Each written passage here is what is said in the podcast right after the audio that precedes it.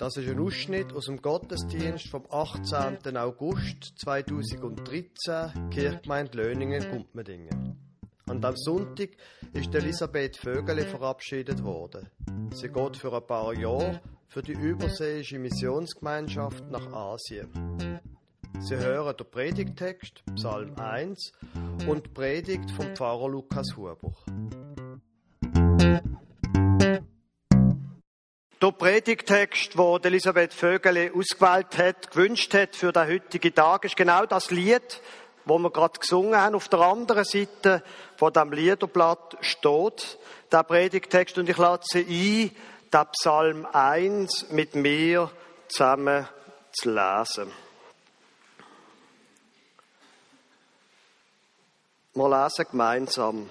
Wohl dem, der nicht wandelt im Rat der Gottlosen, noch tritt auf den Weg der Sünder, noch sitzt, wo die Spötter sitzen, sondern hat Lust am Gesetz des Herrn und sinnt über seinem Gesetz Tag und Nacht. Der ist wie ein Baum gepflanzt an den Wasserbächen, der seine Frucht bringt zu seiner Zeit und seine Blätter verwelken nicht.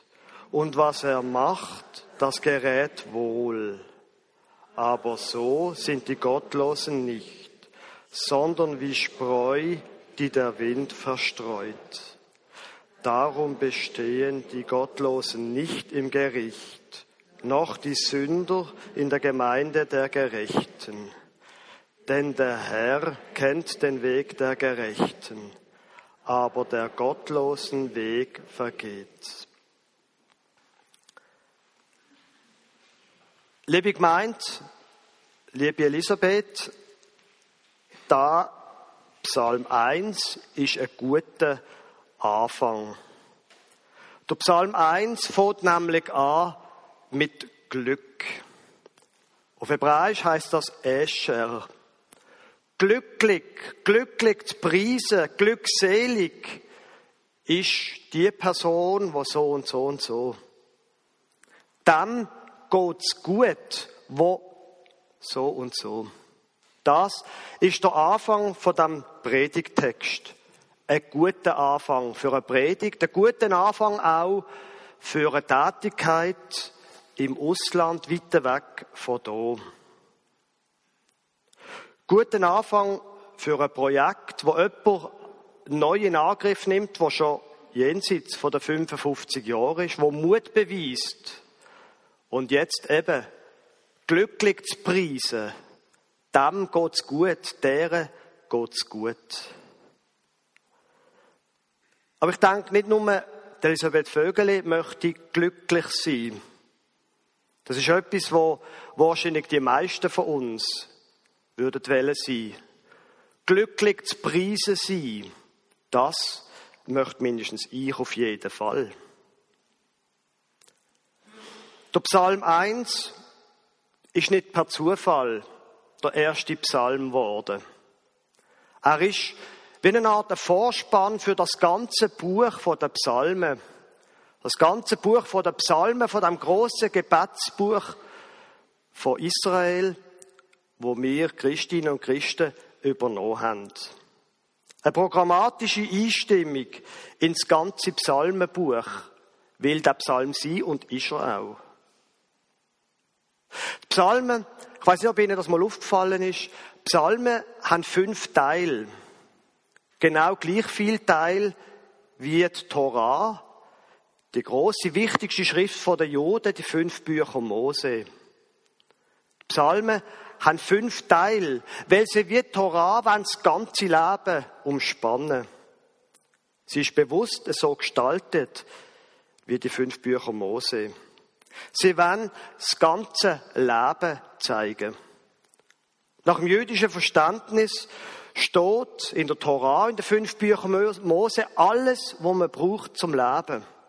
Dort wird geregelt, wie man soll leben und wie das Zusammenleben soll funktionieren. Das ganze Leben steckt drinnen. Und in den Psalmen steckt auch das ganze Leben drinnen. Aber auf eine andere Art. Nicht in Form von Regeln und Gebot, sondern in Form von Poesie, von Gedicht, von Gefühl, wo ausgedruckt werden. Und es ist darum nicht als logisch, dass in den Psalmen eben alles vorkommt. Von dem, dass, Glück, dass es glückselige Menschen gibt, bis zu dem, dass Menschen abgrundtief hassen. Das ganze Leben steckt drin und soll poetisch behandelt werden. Und das ganze Leben in diesen Psalmen fängt genau mit dem Wort an. Glücklich zu preisen ist die Person, wo so und so. Die Person wird nämlich im Vers 3 sein wie ein Baum, wo pflanzt ist an Wasserbach, seine Früchte bringt zu seiner Zeit und seine Blätter verwelken nicht. Und das, was die Person macht, das klingt. Alles klingt, alles gut, großartig. Jetzt ist der Psalm 1 ein sogenannter weisheitlicher Psalm. Das ist eine Schule, eine Denkschule, wo immer fürs Positive auch direkt eine negative Folie als Gegensatz aufführt, anführt und behandelt. Und darum, vielleicht ist Ihnen aufgefallen, darum zerfällt der Psalm so wie in zwei Teile. Ins Positive und ins Negative.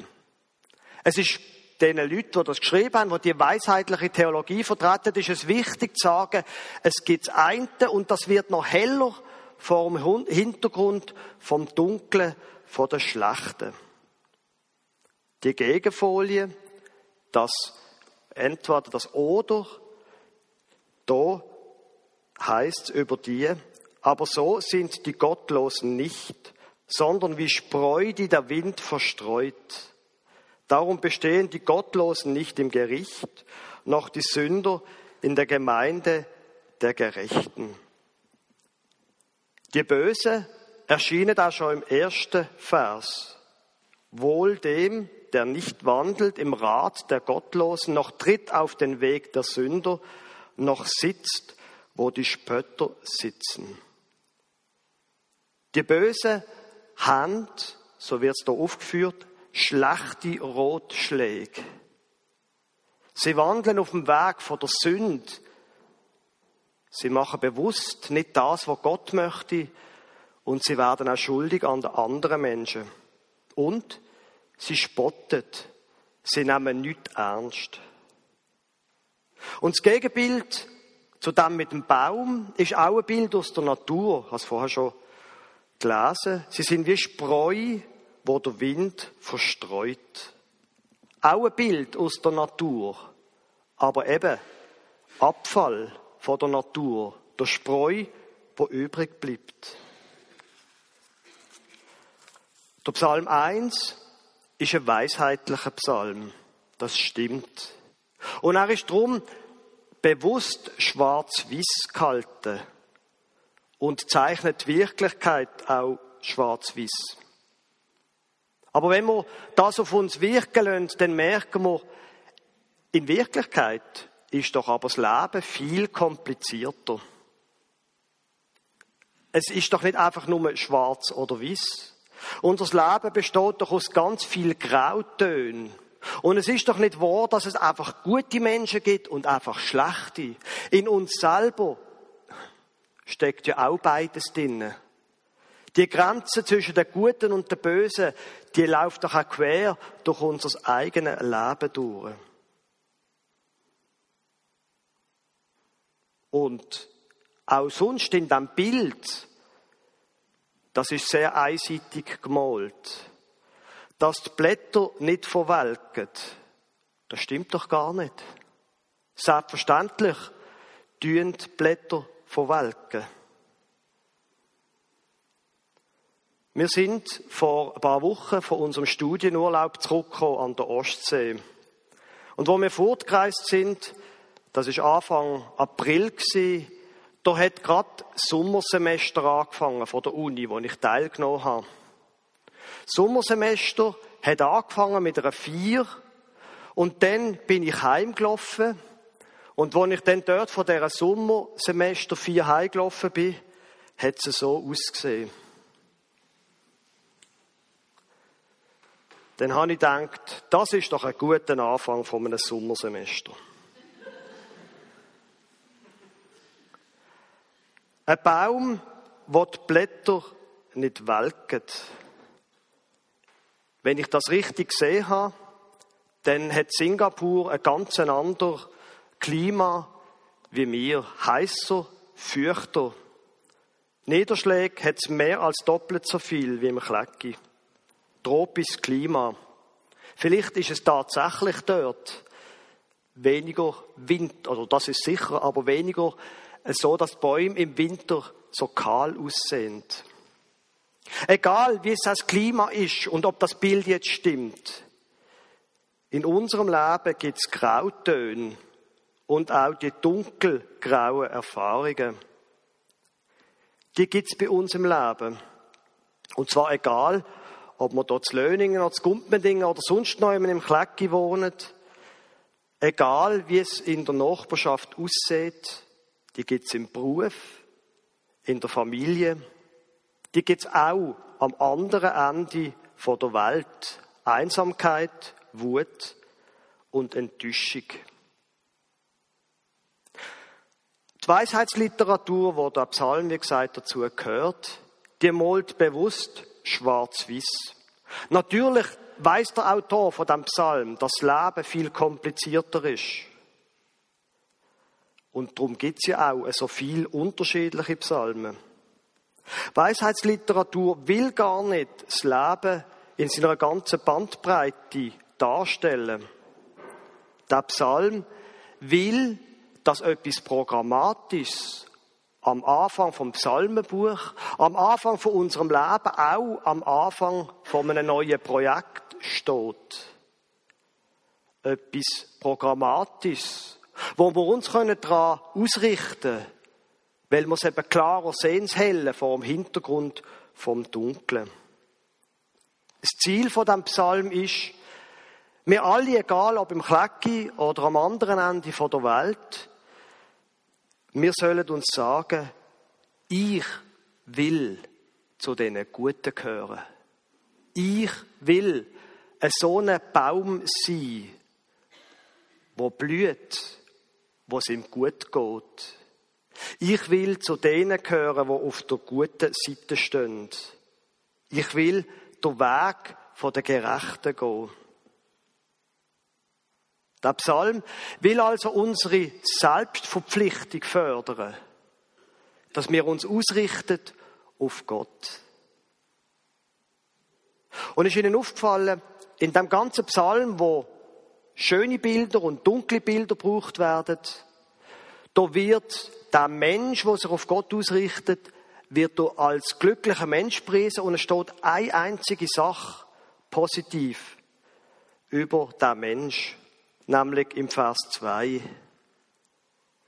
Er hat Lust oder sie hat Lust am Gesetz des Herrn und sind über seinem Gesetz Tag und Nacht.